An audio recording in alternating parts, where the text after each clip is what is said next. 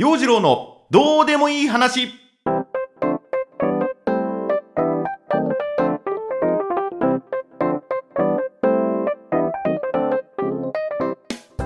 今週も始まりました。陽次郎のどうでもいい話。こんにちは陽次郎です。俺さロックンローラーじゃん。はい。あそうそうなんですね。あそうなんですね。そうですかあのまた最近ね久しぶりに会う人から「よじろ痩せたね」ってね声かけてくれて「はいえー、あの頑張ってダイエットしてるんですよ」と答えているんですがその中の多くの人が「なんで?」って聞いてくるダイエットする理由目的痩せてどうしたいのかこの辺のところがやっぱ気になっているんでしょうかね、えー、最初の頃はねはいあのー、モテたいと思いましてねなんてね答えていたんですがそう答えるとその私の友人たちがですね冷めた目でこっち見てくるんですよ。うん。ほう。その努力はどうなの？みたいなね。いい年して何言ってんだこのおっさんは？みたいなね。そんな顔しているのがなんとなくわかる。で出てきた答えがああ頑張ってねっていうね。もしくはああモテるといいねみたいなねそんな答えが返ってきてまあ盛り上がらない。だいたい白い目で見られるっていうねそれで終わる感じ。あの健康診断でさ肥満体型って出たんでこれやばいなと思ってちょっと痩せようと思ったんだなんて答えるとまあ僕と同い年ぐらいの人はねあーわかるわかるね俺も引っかかるんだよと。脂肪の値とか肝臓の値とかねやばいよねちょっとこれ盛り上がる。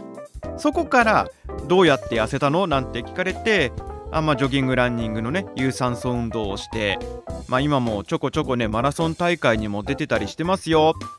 そうなんだ。でもねあの無理すると危ない年だからお互い気をつけようね。まあまあこう言うとそこそこ盛り上がる。ただ最近この痩せてどうしたいのかという問いに対する答えもなんかひねりが欲しいっていうかワンパターンになってきちゃったなって思うところもあって。でいやー実は僕ロックンローラーなんですって答えている。するとどうでしょう？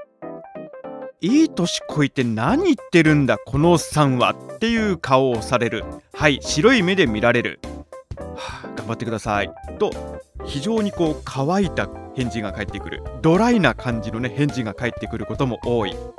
でライブやるんです。ぜひ来てください。ああ行けたら行くね。という開始にこの人来ないなと。あこの人来ないなっていう風な感じになる。まあいいんですけどね。そうなんです。ここのところその音楽活動が活気づいてきまして、まあ、このポッドキャストでもねなんだかピリついてきたなんて話をしましたがいよいよこのピリつきも高まってきたのと少々のもううちらこんなもんなんじゃないの？レベル的にもうね。ここまでじゃないっていう。ちょっと諦めにも似た気持ちも出てきました。ダメだ。ダメだ。はい。いやいやもうねライブ当日その瞬間までこうスキルアップしていかなきゃならんのですよ。最高のパフォーマンスができるように準備を進めていかなきゃならんのです。と言いながら私のギターはね一向に上手になる気配がありません。アコギ買っちゃったんですよ。エレアコヤマハのやつ。4万円くらいのものなんですけどもね。買っちゃいました。まあ、なんとかねこのギターを手になじませて本番の日にお披露目できたらいいなと思ってるんですけどもね。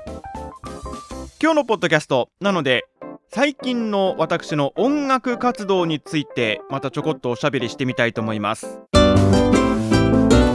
陽次郎のどうでもいい話。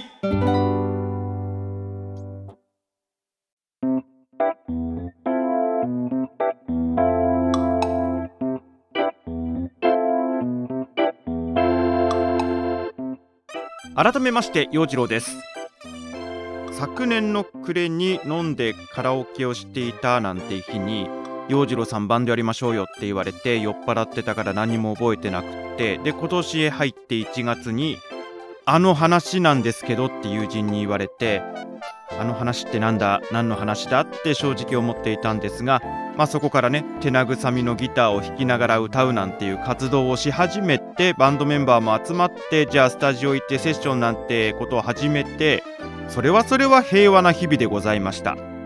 スタジオを借りてね練習するなんて私人生で生まれて初めての体験でしたしギターを抱えながら繁華街に繰り出して練習後一杯引っ掛けながら音楽談義に花を咲かせるはい幸せな日々でした。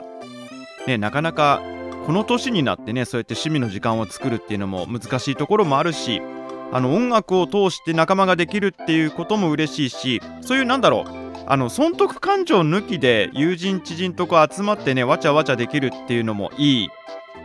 まあ以前ねこの音楽活動は部活みたいなもんだと喋っていましたがそんな感じの遅れてきた青春を味わっているわけです。でライブ2週間前なんですよ。12月10日がライブなのでね2週間前にしてどうしようかなと思っていることがありましてそれがステージ衣装なんです。演奏技術は置いとこう。とりあえず一旦置いておこう。ステージ衣装問題ってのがねありまして。まあ私あの形から入るタイプなんです。走る時もまあ、機能性みたいなことも重視するところはなくはないんだけれどもやっぱり T シャツはねおしゃれなものを着てみたいとかちょっと目立つ色のものを着てみたいとかこのブランドのものがいいとかね、まあ、そんな強いこだわりがあるわけじゃないししかもそんなに速く走れるランナーってわけじゃないんだけれどもやっぱそれなりの格好をして走ってみたいっていう気持ちがある。農作業をする時ももう泥だらけになるんだから汚れてもいい格好でいいじゃないと思うんだけども、まあ、そこはねワークマンに行ってじっくりこれってのを選んでやっぱりこう農作業も楽しくやりたい。ね。あのイケてるファーマーになりたいと思ってるんでね。はい。今年もあの緑のつなぎを買って枝豆おじさんになろうと思ったんだけどもこのこれがね このつなぎの緑の色ってのがあまりにも鮮やかすぎて逆に着るのが恥ずかしいくらいになっちゃってね。ええ。そんなに袖通してないです。まあそんなものも用意していた。あとあの、先月のハロウィンイベントの時、私ね、あの、司会の仕事をいただきまして、一応ステージに上がって MC やる。まあ、ハロウィンのイベントなんで、コスプレとまではいかないまでも、一応それっぽい格好をしようと。ハロウィンデザインのスーツを Amazon で買って、それを着て MC の仕事をしてた。ね、まあハロウィンのお祭りなんで一応私も立場上そんな格好をした方が雰囲気が出るかなと思ってね買ってそれを着てお仕事しました。そういうの大事じゃない？形から入るっていうのも気持ちを高めたりモチベーションを上げたりね。あの私の仕事も時に人前に立ってやらなきゃならないこともあるから身だしなみという点でもその場その場にあった服を用意しなきゃならんと思っている。なのでクローゼットを見てみると普段着るものよりもそういうもう言うてしまえばパーティーグッズ的なものの方が 多いような気もしないでもない。サンタの衣装とかね。あの クロミちゃんのなんかつなぎみたいなのとかねクローゼットに入ってるんですよ、うん、逆にねあの普段着ってるものが、まあ、なくはないがあんまこだわりがないっていうかね。この時期ならまあもうねダボーって着れるもので過ごせればいいやくらいしか思っていない。でそろそろライブイベントも近づいてきたんで衣装をどうするか問題というのが勃発しました。うん。でね以前うちらの衣装をどうするって話をした時にうんあ別に何でもいいじゃんっていう感じだった。いやいやいや待てよと。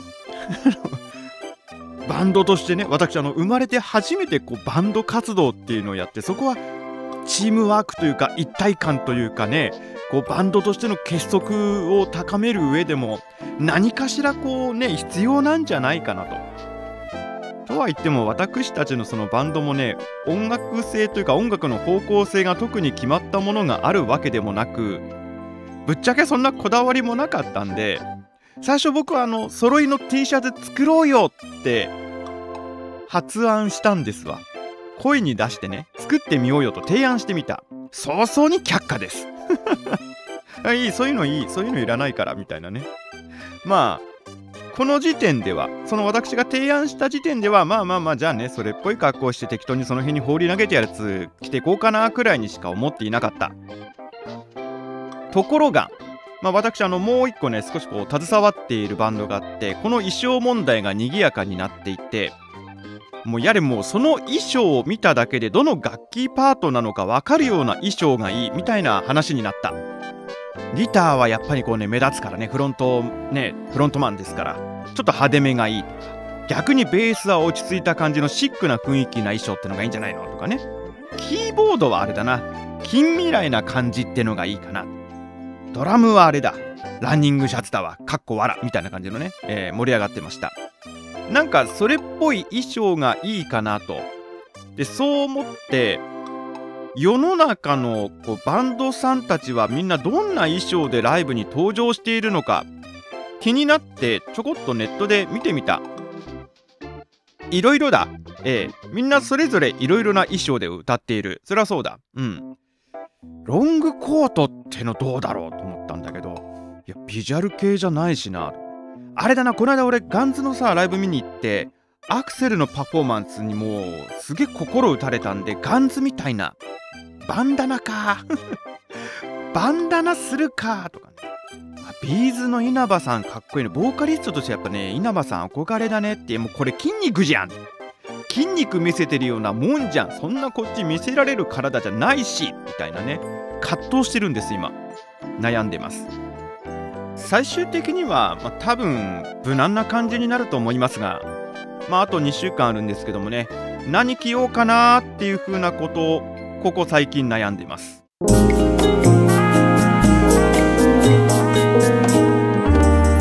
陽次郎のどうでもいい話。お届けしてまいりました陽次郎のどうでもいい話。うん今日は本当にどうでもいい話だった。いい感じのどうでもいい話だった。まあこんな感じであのね今昼休みに集まって練習したりだとか日曜の日中に集まって練習したりと皆さん都合をつけてちょっとした時間でも練習しようと励んでおります。盛り上がるといいんだけどもね。まあただちょっとコロナの影響もあってそんなに人も入れられないっていう風な感じなんですが高校時代の文化祭的な気分になっています。やったね。やりきったね。楽しかったね。みたいな感じで終えることができたらいいなと思ってます。どんな感じに仕上がるのか。2週間前になってちょっとずつ緊張感も増してきています。ライブの詳細お伝えするとライブの日程12月10日の土曜日新潟市古町にあります。竜とオレンジスタジアムの地下1階にあるライブハウスでやります。だいたいまあ4時半5時くらいからスタートするっていう感じでしょうかね。全部で6組のバンドが集まってそれぞれパフォーマンスするというそんなイベントになっています。見に行きたいんだっていう方いらっしゃいますか？いらっしゃいますか？あいらっしゃいましたらあの私の SNS から DM でもメッセンジャーでもいいのでご一報ください。あのフラット立ち寄っていただくこともねできるんですけれどもえー、っとあれですわ。人数制限みたいなのがやっぱりねあるので事前にご一報いただけるとありがたいです。チケット料金は1500円で、えー、入場の際に500円のワンドリンクチャージが必要になります。お願いします。ぶっちゃけ今ねあの仕事よりもこっちの活動の方がウェイトが大きくなっている感じもしないでもないです。はい。あの仕事をしながらもですねあちょっとどっかであギターを触っておかないとみたいなね、えー、なんかそういうこうなんだろう気ばっかり焦ってるそんな感じになってまいりました。とりあえずあと2週間やれるところまでやって本番に臨みたいと思います。陽次郎のどうでもいい話ポッドキャスト今週はこんな感じで終了です。陽次郎とはまた来週の月曜日にお耳にかかりましょう。それではまた。バイバイ。